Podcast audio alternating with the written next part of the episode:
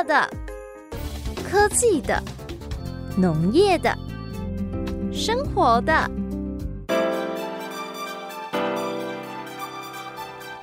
欢迎收听《快乐农播课》。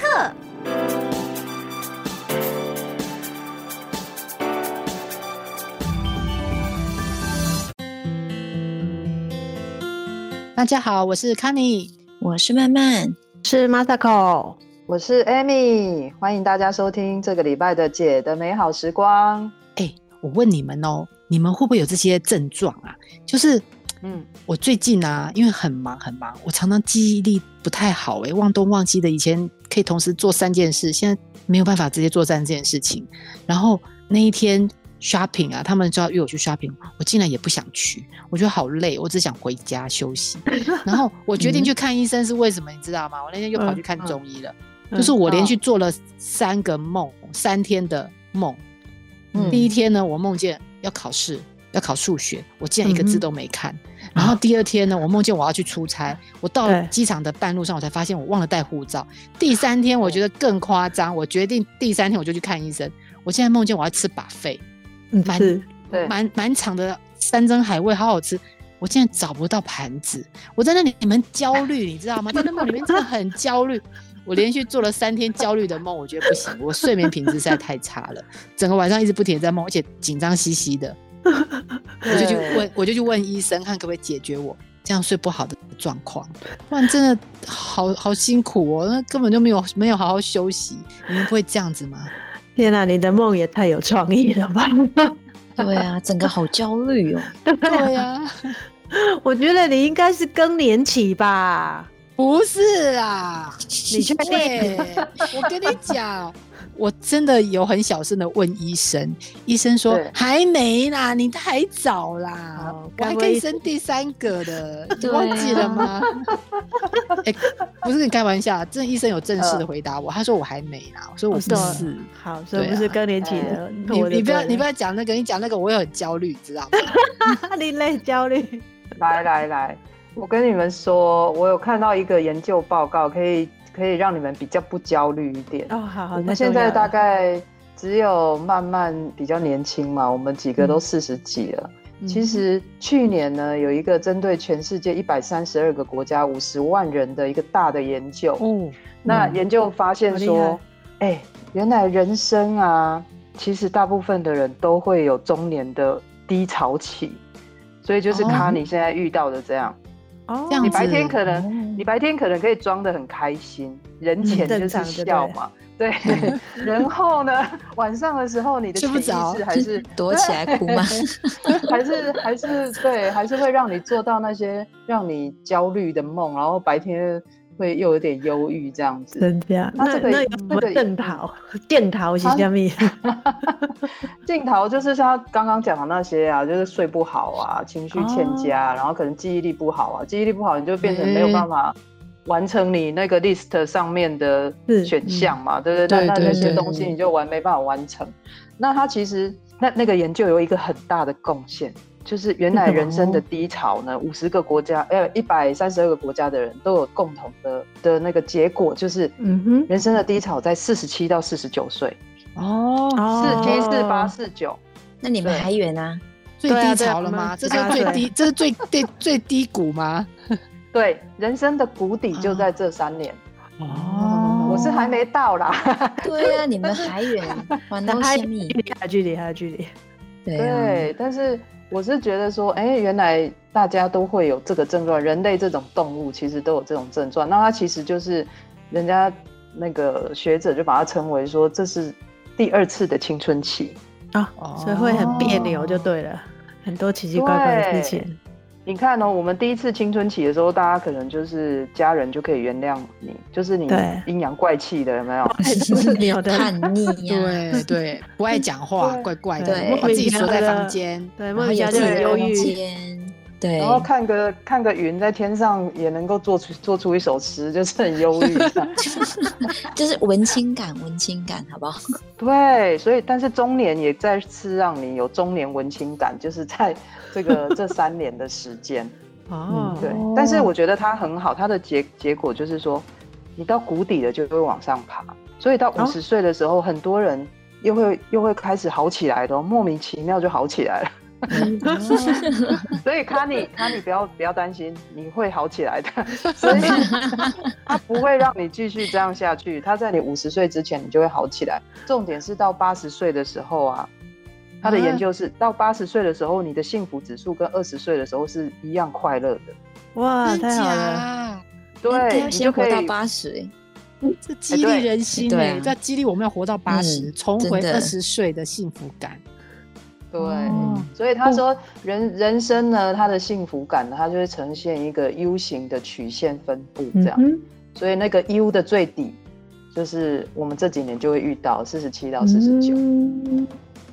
对，八十岁相当于二十岁的幸福感，哎，会不会是那时候他也痴呆症，是什么事都忘光了，感到特别的幸福？那也没关系啊，如果是这样子也是很幸福。因为这个统，因为如果照这样，Amy 讲的这个统计的结果，它其实是有一些呃问题问卷嘛，至少八十岁的老人觉得他自己幸福啊，对啊，那就好了。对啊，直观觉得自己幸福，管他是什么原因造成的，反正他就觉得自己幸福。哎，我觉得这很重要。啊，这样让我有点期待，所以我现在就要进入低潮期就对了，然后会有个 U 型反转。对，奇怪，可是他要要说四十七到四十九，你又还没真正开始进入，你现在就要开始反转，会不会太早啊？可是我真的开始睡不好啦，而且我跟你讲，梦到护照梦到护照没带，我还不会太烦恼；梦到要考数学，我也不太梦到嗯吃把费没有带盘子，你知道这哦，这就是大事了。我觉得这事情很严重。对，这个我金牛座听到，我也替你焦虑起来。这怎么可以呢？这个 Amy 如果遇到的话，会更这种镜头实在太严重了。真的，哎，对哦，好想跟你们讲一讲，我我现在心情好多了，是不是？所以要多交些朋友。嗯，对，五十岁就可以反转。哦，可是人家那个什么英国伦敦大学啊，工卫所那边有一个研究。女性呢，在四十五岁的时候啊，拥有比较多的那个人际网络的多寡，会在她五十岁的时候，幸福感会呈现正相反，正的相关哦。嗯，所以你从四十五岁开始，你要开始要经营你的人际关系，多交一些闺蜜。哦，对，太好了。哎，然后到五十岁的时候，你就哎，它开始反弹了嘛？那开始反弹之后呢，你就开始成。就是正相关的向上，那到你八十岁的时候，你就真的恢复到了二十岁的那种甜蜜 感。哎，所以我们这个年纪呀，不能把自己封闭在家里面，嗯，还是要多交几个朋友。哦，对，而且它影响力非常的高。然后最好是就是说，你交的朋友当然不是说哦，就是一一群那种酒肉朋友，而是真的能够让你去分享你的心事啊。然后偶尔让你倒倒垃圾啊，然后可以就是就出可以背刷啦，或者是像我们这样子啊，品个茶啦，然后吃个东西啊，能够开心的那种是比较重要的。嗯，对，像我们这样子聊一聊，哎，刚刚一开始我讲的时候，我还觉得哎，真的很烦哎，这个真的困扰我好一阵子。不过跟你们这样讲讲，我觉得人生又充满了一点希望，这样至少我知道现在已经在谷底了。他开始要呈现，有一天会反转，这样。他有一天会反转，五十岁那一天我就会反转。啊，我想丢啊，这样子呢，就是代表我们这个节目呢，我们要一直做下去，不能断。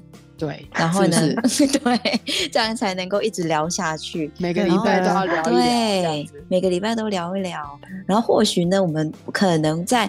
这之中呢，默默的也会帮助到一些就是在四十几岁的人，他们或许比较不敢去向外交朋友，然后可以让这样子听我们的节目，然后就可以让他得到一些幸福感，有没有？这样自我感觉良好一下，好有贡献哦，很正向的。听我们这样叽叽喳喳的，好像他也在跟我们聊天一样，哦。对呀，我们要得金钟奖，也还是要对社会有一些贡献的，不是吗？对，而且我们都会很爱讲吃的东西，嗯，对啊，吃吃的东西最疗愈了。就是陪大家度过第二次青春期。好，第二次青春期这个这个名词我就喜欢，别再讲那个什么更年期了啦。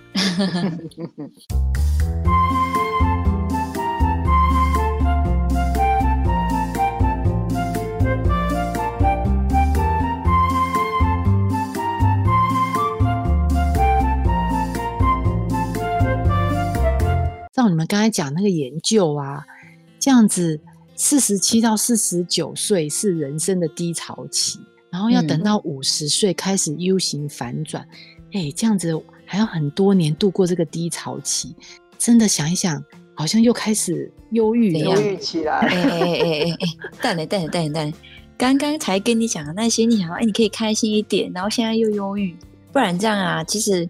还有一个比较快速的方式可以提供给你，就是大概差不多在二十一号吧，这个月的二十一号过后，嗯，你应该会好一点啊？为什么？你看星座吗？还是看看什么？算塔罗牌？你以为算命吗？哦，对呀，日期都讲的这么准。二十一号会怎么了？对，发生什么事？因为。二十一号过后啊，那二十一号当天呢是夜晚最长一天，然后二十一号过后呢，开始太阳就会慢慢的多了。那其实如果太阳多，我们人的话的情绪上啊，当然也会就是比较正向啊，比较阳光的。对。然后那一天呢，其实也就是我们的冬至。哦，冬至。对。哦，难怪你说那一天太阳是日照最短。夜晚最长的那一天，对，然后过了那天之后就会好一点。其实太阳也会影响到我们人的情绪啊。对对，有有有有这样一说。对呀，所以我等到十二月二十一号太阳多一点，可能我就会感觉心情比较好了，是吗？嗯，这是有可能。如果对了，如果没有好，至少那一天会有拜拜拜那个拜那个汤圆哦，那个吃甜的，冬天。如果那一天又冷的话，然后吃个甜的汤圆，我跟你讲，那心情也会好起来啊！对，真的真的，这个比较实际。你提醒 我冬至要拜拜吼。对，我跟你讲不得了，你知道拜拜，我真的很，我真的很怕冬至拜拜。为什么？我婆婆冬至拜拜很搞刚哎。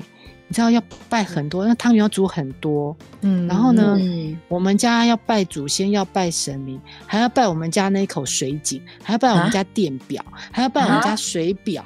啊，等一下，第一次听到要拜电表、水表的耶！等一下，你们家还有水井？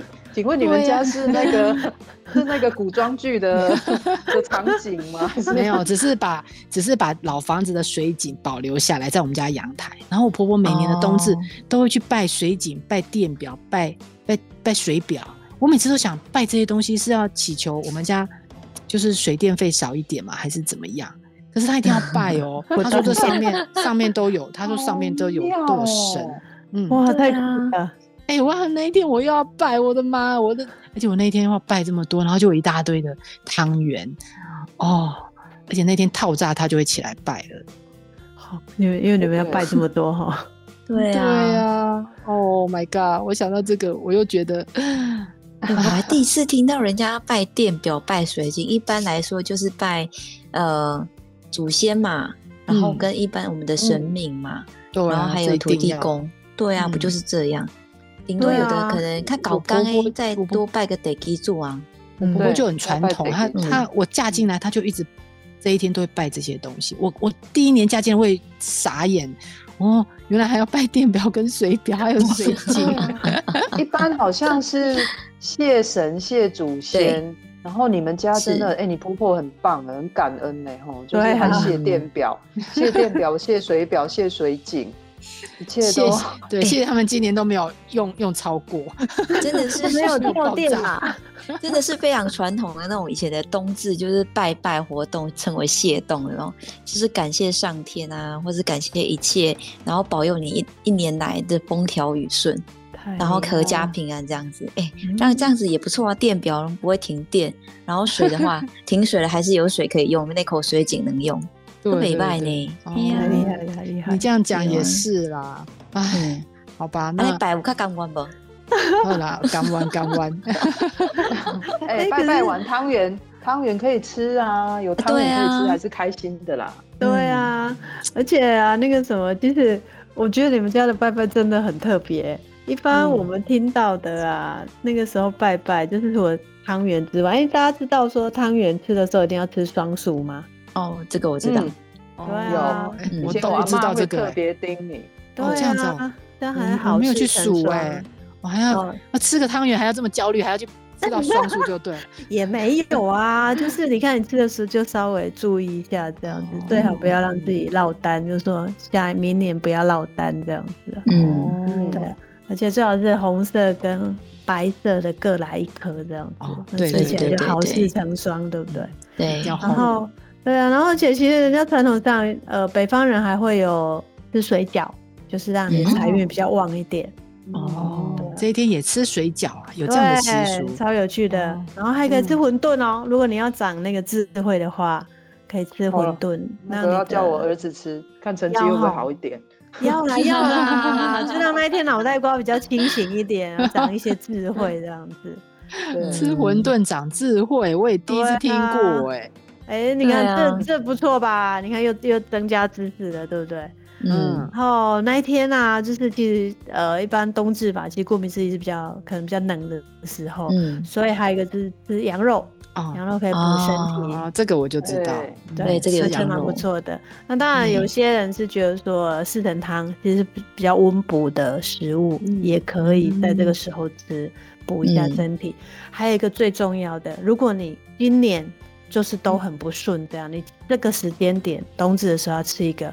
猪脚面线，把那些晦气，好不好？就到今年到这一天截止就好了，让那些不好的事情、狗屁叨叨的事情都让它结束，这样子，所以去去晦晦气。嗯，看起来冬至这天很重要哦。对啊，对啊，今天拜拜不是只有拜，对，对啊。你看，因为他这个习俗上，你刚才讲这些习俗，又要旺财运啊，长智慧，补身体，要除晦气。哎，这天应该是很重要的一天。节气三个字也很重要，所以做这么多事情，在这一天要做这么多事，让自己来年一切都很顺利，比较顺。对啊，对，而且我们刚刚讲猪脚面线，它还有一个更重要的，那记得就是买那个最好买一份那个猪脚面线回去给爸爸妈妈吃，就是给老人家吃就对，然后顺便帮他拉瘦一下，有吗？那个把那个面线拉长这样子，让他们延年益寿。怎么感觉这一天跟过年一样隆重？哦，对啊，你看被你发现了，所以这一天非常非常重要，跟过年一样的形式来庆祝，没错。所以人家说冬至大如年，有没有？有人就说，哎，其实到了冬至，其实就是长你吃了汤圆长了一岁，真的，对，很重要，对，所以传统上过了冬至就是等于新的一年开始了，嗯，所以才会老了一岁嘛，这样长大了一岁，对对对对，好，那看起来一年就在冬至这一天就要到尾声，然后白天就要越来越长，然后天气就要渐渐的。呃，比较温暖一点，然后见到阳光的机会比较多，嗯，对，心情就变好啦。然后又又是新的一年，对，然后一切又重新开始。好，这样 OK，真的不用等到五十岁，不然真的太长了。我等到 二十一号冬至这一天吃个汤圆，先从快乐吃汤圆开始。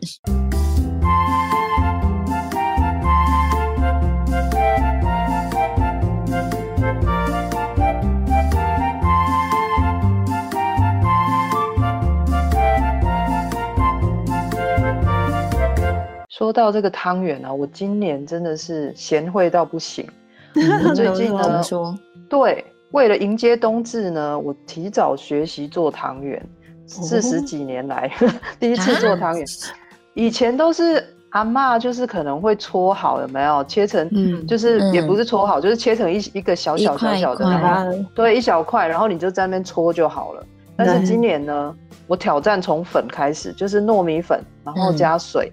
然后因为我们家有生产那个花粉嘛，花粉又是很多营养的东西，我就觉得加点花粉下去，我跟你讲那个颜色之美，它真的黄色，它是鹅黄色，对，它是黄色，然后是鹅黄色，真的很美。哇！你只要呃白色，白色就是不要加花粉嘛，然后再一个黄色，这样就两种黄白就很漂亮。然后你你那个花粉不是硬硬的吗？对对对对，所以。对，它就硬硬的，一颗一颗的这样。那你就是加一点热热开水，把它泡开，然后我就就可以，就是这三个东西，就是水，然后花粉，然后糯米粉，它一下子十分钟哈，你就可以做出做出汤圆，然后个傻傻。所以这个活动呢，半小时之内就可以结束。所以我真的觉得超赞的，没有比例成就感。我跟你讲，那个没有什么比例的问题。因为它它那个每一袋上面那个糯米粉的外袋，它会写比例。可是问题是我发现有的都不太一样。那我觉得做汤圆一次就要成功的秘诀有四个字，叫做分次加水。哦，就是粉粉不是在粉粉不是在挖工里面吗？然后你就是一点点一点点一点点的加。嗯嗯嗯，对。所以你如果跟他讲，它上面不是会有说啊，水可能是多少，然后粉多少？你如果一次把它加下去，这两种东西你就一次加下去，外公你做不行。它它很特别在这里。对，你是要慢慢加，然后一点点一点点把它弄起来的，所以那个这个是重点。还有另外一个重点就是不要挑战自己一个人搓汤圆哦，因为 怎么说？对，那个真的，人家说要一群人一起做搓汤圆，那是那是有意义的，因为你这边搓的时候啊，你我跟你讲，你大概搓到一半的时候，你就会发现整个手很干，然后后面的你又要在那边。调那个面团的的那个水分度、湿度，所以我真的深深体会到，就是一定要全家人一起搓哦。所以，我你看哦，这种这种这种活动，小时候那个小孩子怎么会有？就是这种一般做吃的，不是都阿妈妈妈他们就解决了？为什么要叫小孩子一起来搓？因为就是要快速，不然你那个汤圆就是。你把它切成一小块一小块，结果你在手上搓的时候，全部是裂开的哦，会干就是它的那个面团会裂开，会干裂掉。所以就是全家人要一起做。对啊，哎，那那那个曼曼，你们家有没有做其他颜色的汤圆？哦，有啊。其实，哎，我记得那好像前年吧，我们那时候社区，因为像我也也在做社区那边嘛，所以那时候我们在呃社区那边办了一个就是呃冬至团圆，然后就是大家一起在。揉汤圆的活动，那不过前面就是前置的方面，就是我们是用比较传统那种，有的是用那个给人家 A 那个龟菜，嗯，就是从糯米开始下去 A 的那一种。小时候真的是对对对对啊！我就记得小时候哪像 A 米像 A 混嘎嘎，然后什么的，现在真的方便多。对，然后但是我们那个有五个颜色，就是有白色、红色、黄色跟紫色，还有五个颜色。对，你是加色素加五个颜色哦？不是不是不是，一般来说我们都是白跟红嘛。那白色就是呃传统的那种，用那个糯米糯米的那种，然后硅层可不可以 A 的那种。嗯嗯。然后但是红色呢，以前都是会加一个类似红红那个包叫什么粉，我有点忘记了。啊，对对对对对，是这样，就是一包红红的，然后加下去整个颜色就很漂亮，有没有？卤蛋也是用那个。嗯，那现在都诉求健康。所以有时候会加一些那个呃火龙果的汁液下去，就一点点，其实颜色就很棒了。然后黄色其实我们就是用那个地瓜地瓜圆下去做代替。哦，也是因为竹山的特产。还要加什么吗？不然地瓜不是自己？它那个就比较有点不一样。那个地瓜圆的话，就是用那个地瓜粉下去弄的，那个口感上又不一样。然后绿色的话呢，就是可以加绿茶粉。哦，绿茶粉，对，哦，哎，有的有的好像是会用那个艾草汁啊，或者什么之类的，可以做替代。对对对对，对对，或者蔬菜的那种，对啊。然后紫色的话，就是用那个那个什么紫色那种韩吉的那一种，哦，红薯红薯的那一种，哦，所以跟地瓜圆一样的，对对对，有点类似跟地瓜圆是一样，对啊，对，好漂亮，那做起来应该很漂亮，真的很多颜色哎。对啊，然后那时候镇长还有来参加，他说：“哎，参加那过那么多场，大家都是红的跟白的，第一次参加到我们这个社区还有这么多颜色。”哇，对，看起来就好吃很多，对，又很健康，对啊，对，而且大家玩很开心。对，这么多种颜色的啊，那你们有没有比较特吃喝吃过比较特殊的汤？甜汤的底就是撒开料，你要放在一个汤底里面呢？嗯嗯嗯哦，对，我讲我我婆婆数十年如一日，今这一天来的时候，她就要刚刚那样很搞刚拌很多东西，然后她的汤底呢，一定是拿砂糖去炒，炒到有点焦糖味。哦，那个很香哦。然后对，这样很香，对不对？重点在最后还加入姜片，哇，老姜片。就很勾扎鼻，你知道吗？对，这太经典了。拿勾扎鼻的汤圆去拜水井，你看这整个画面就是一个 好传统。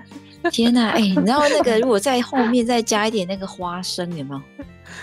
就是拜好了之后，你要吃之前再加一点花生，应该更好吃。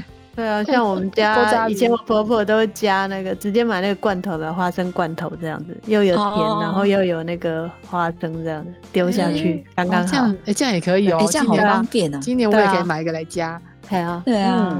啊，不然你们都不都降糖的吗？不然还要加什么糖？哎哎，问到做的啊，当然不一样啊，就是把那个糖水换成茶汤啊，好酷哦，好有气质哦。那茶茶汤是甜的吗？要加糖吗？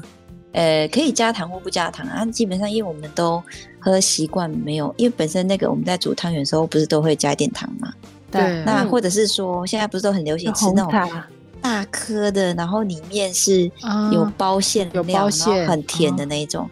那你外面就是加直接加红茶，然后再咬破的时候，它有时候会流出来嘛。那个这样子综合一下刚好。哦，好那有的人如果是很蚂蚁的，就当然就是再加一些二砂，就很好很好喝。哎，我第一次听人家他的汤底是加红茶汤底，哎，对，好酷啊！对啊，那而且要来试试看，红茶真的很百搭。哦。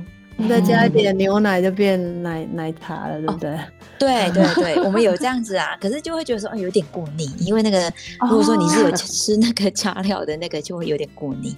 哦，也是啊，哈，对啊。哎。哎，不不过什么汤底都 OK，但是它就是唯一的缺点就是汤圆没塞疼，就是没吃完啊，那怎么办？所以像像我们家啊，这几年就是就改成，我或者就把它改成吃麻吉哦，对，麻吉就比较干一点嘛，而且它当然就没办法有很多颜色，可是它的内馅就不一样啊，比如说有有有肉啊，然后有黄色就是 cheese 嘛，嗯，然后也可以有黑色就是芝麻这样子。那因为这样拜其实蛮 OK 的，就是你拜完之后它也是干的，那要吃也可以。就是两三天都还可以吃这样子，我们觉得这样蛮对，真的我们觉得这样蛮方便的。改良了一下吼，对啊，这样也可以耶。对啊，哎，而且其实我们刚刚都讲是甜的嘛，人家其实还是可以吃咸的。人家客家他们的习俗就是吃那个咸汤圆，然后我们冬至的时候，我们拜完甜的，我们就还要再要求我妈再做一个咸的。咸的很好吃，也很而且那个也古早味。对啊，而且这时节这时期呢，就是那个当二必备。对，再加点那个，对，一定要。嗯，哦，讲到我肚子都好饿哦。对，好吃。对啊，所以现在到底是要先来甜汤圆还是咸汤圆？都来，都来，都来一下，心情都好起来了。对。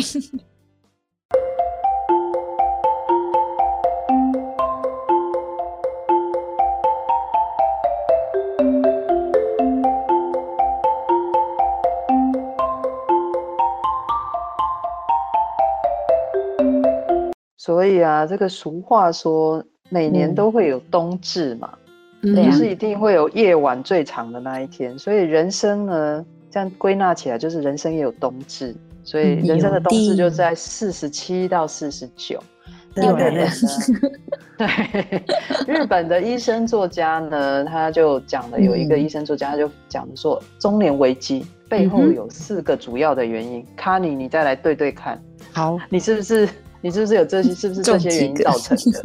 对，第一个就是 人进入四十岁之后啊，会开始意识到我们人生可能就是这样而已，所以就是就是小时候可能设定自己会变超级名模，但是今嘛金驾驶意识到不可能啊，细咋回啊？摸个型啊！所以呢，所以你就会开始忧郁，就是而且要接受自己就是身体有点不听使唤。嗯，好像是呢，体力也变差了哈，对。不对？对对，所以就是你的巅峰，就是你告诉你，其实自己知道，人生好像就到这里，所以很多人就会开始焦虑。嗯哼，那第二个呢，他就是原因，就是说中年危机的原因，就是他发现自己就刚刚讲的身体不行，然后可能又开始有一些病，比如说现在台湾人不有三高吗？嗯，对对。对，你没你控制血糖控制的好，可是。那个高血压很奇怪，就莫名就来。对对，所以这个这个就要开始常常跑医院挂号啊什么这个。所以也也让你开始意识到中年危机。那第三个就是还没有找到自己。我在想，卡尼，你会不会是这一点？我我觉得我的我的困扰是我找到太多自己，哪一个才是自己？太多角色了，对，还没有找到一自己的意思，就是说，在青我们第一阶段的青春期的时候呢，因为其实其实青春期的时候要要建立自我的认同，嗯那很可是很多人在那时候可能读书考试就没有时间去建立自我的的的认知这一类，所以你你你的你会先按暂停键，但是呢，你这一段时间你接着三四十岁你一直打拼嘛。但是你你其实年轻的，就是青春期的时候的渴望、梦想，然后你还是藏在心里面的，嗯，这样，就是还没有找到自己，对，然后造成造成的低潮，哦，对，就是就是蒙蒙标标这样，就是自我的认同可能会有一点对迷茫这样子。然后第四个呢，就是孩子会离开我们身边，所以会有就是面临空巢期。就会也会让你感受到中年危机，嗯，对，这个这个真的，这个真的，对啊，尤其有些如果是做家庭主妇的，她一直照顾先生、照顾小孩、照顾婆婆，那她如果小孩也大了的话，她可能就不知道自己该接下来该做什么，嗯，不知道自己的角色定位了。对，这个乡下好严重，真的乡下好严重。你不要讲不要讲家庭主妇乡下。像我这样职业妇女啊，我算是生活很忙碌的。我儿子大儿子去读大学那一天，我带他去宿舍，然后他提着行李去宿舍，那我就知道他接下来他就要住在学校，就不会每天跟我住在一起嘛。那一天，哎，他进去他进去宿舍的时候，我真的眼眶都泛泪呢。可是我我不会去跟他讲说。呃，太多感伤的话，因为我觉得这是他的，他长大了吧，他很开心要去住校，开始他的大学生活。可是你就会突然发现啊，even 连我这样子生活这么忙碌的人，我对这件事情还是会觉得有一点点感伤。何况那个家庭主妇妈妈每天都在家里面的，那空巢期一定更严重。一直会的，好，嗯，对啊，对啊。你不过我觉得你很很棒哎，你就是不会去跟他讲那很感伤的话，代表。你有意识到自己该适时放手？我我有意识，我都意识到我自己低潮了，自己做那些梦都不正常。我很有意识感，我我会我我 每天都很专心的在看一下我自己的状态。哎，那刚刚造成这些原因呢？你看，就是我们现在这个年纪，慢慢要进入了人生的冬至期，就是低潮期嘛，哈。对。那有有什么方法可以改善？我觉得我蛮需要的。有啦，其实呃还蛮多方法可以改善呐。那像呃日本这位医生就讲到说，刚不是提到说你的你觉得你的人生的巅峰就这样子了，那没关系啊，我们还可以继续做过那个下半场，所以就是重新定义自己。你不要认为说我现在已经中年了，我就什么都不能够做，其实不是。你可以以你现在你看第二。就是青春期嘛，你 reset 之后，他就想说，哎，那我下半场我可以继续怎么样过？我想要怎么样过？我想成为什么样的人？嗯，我们可以再设定一个新的目标啊，对不对？就是不能变超级名模。那也要做超级，哎，我们在网红，银发超网红，对啊，银发族啊，对啊，银发族还是有很多很帅气的人。没有，人家现在有时候叫乐龄生活了，现在都要叫乐龄，是不是？讲到银发族，哎，我们我们四个还没有银发族，好不好？对你讲到好像我们很老。对呀，而且你看以前都是叫做老人啊什么的，可是现在在做社区都是叫乐龄，就是代表你要过快乐的你。到这个年龄一样是很快乐过自己的生活，对啊，嗯，所以就是说不用一直觉得说，哎，那个社会上人家可能大家都告诉你说，你都已经中年了，都不用再打拼了这样子，或者说你已经就这样子，不要想太多了这样子啊。其实对。对对，其实没有啊，人生的下半场还可以过得很精彩呀。那也许你体力上受限了，或者说外表呃有受限这样子，可是这个时间点有这个时间点美丽的。外表啊，然后你看你有聪明才智啊，所以这个时候展现出来的呃样貌又是不一样，真的。因为像我们已经走到四十几岁了，有时候你会想，哎，所以这个是我要成为的样子吗？或是这个是我想要过的生活嘛？你会突然惊醒说，哎，好像不是这样。有的时候低潮也是因为突然你在想这些事情。嗯嗯，所以我觉得这个就是一个很好的机会，你可以重新定义自己。对，所以不用，所以其实我也不用对于有这种想法太焦虑，或是太觉得太。太低潮，觉得说怎么这年纪了还在想要怎么样成为什么东西，要过怎样的生活？不就这种生活吗？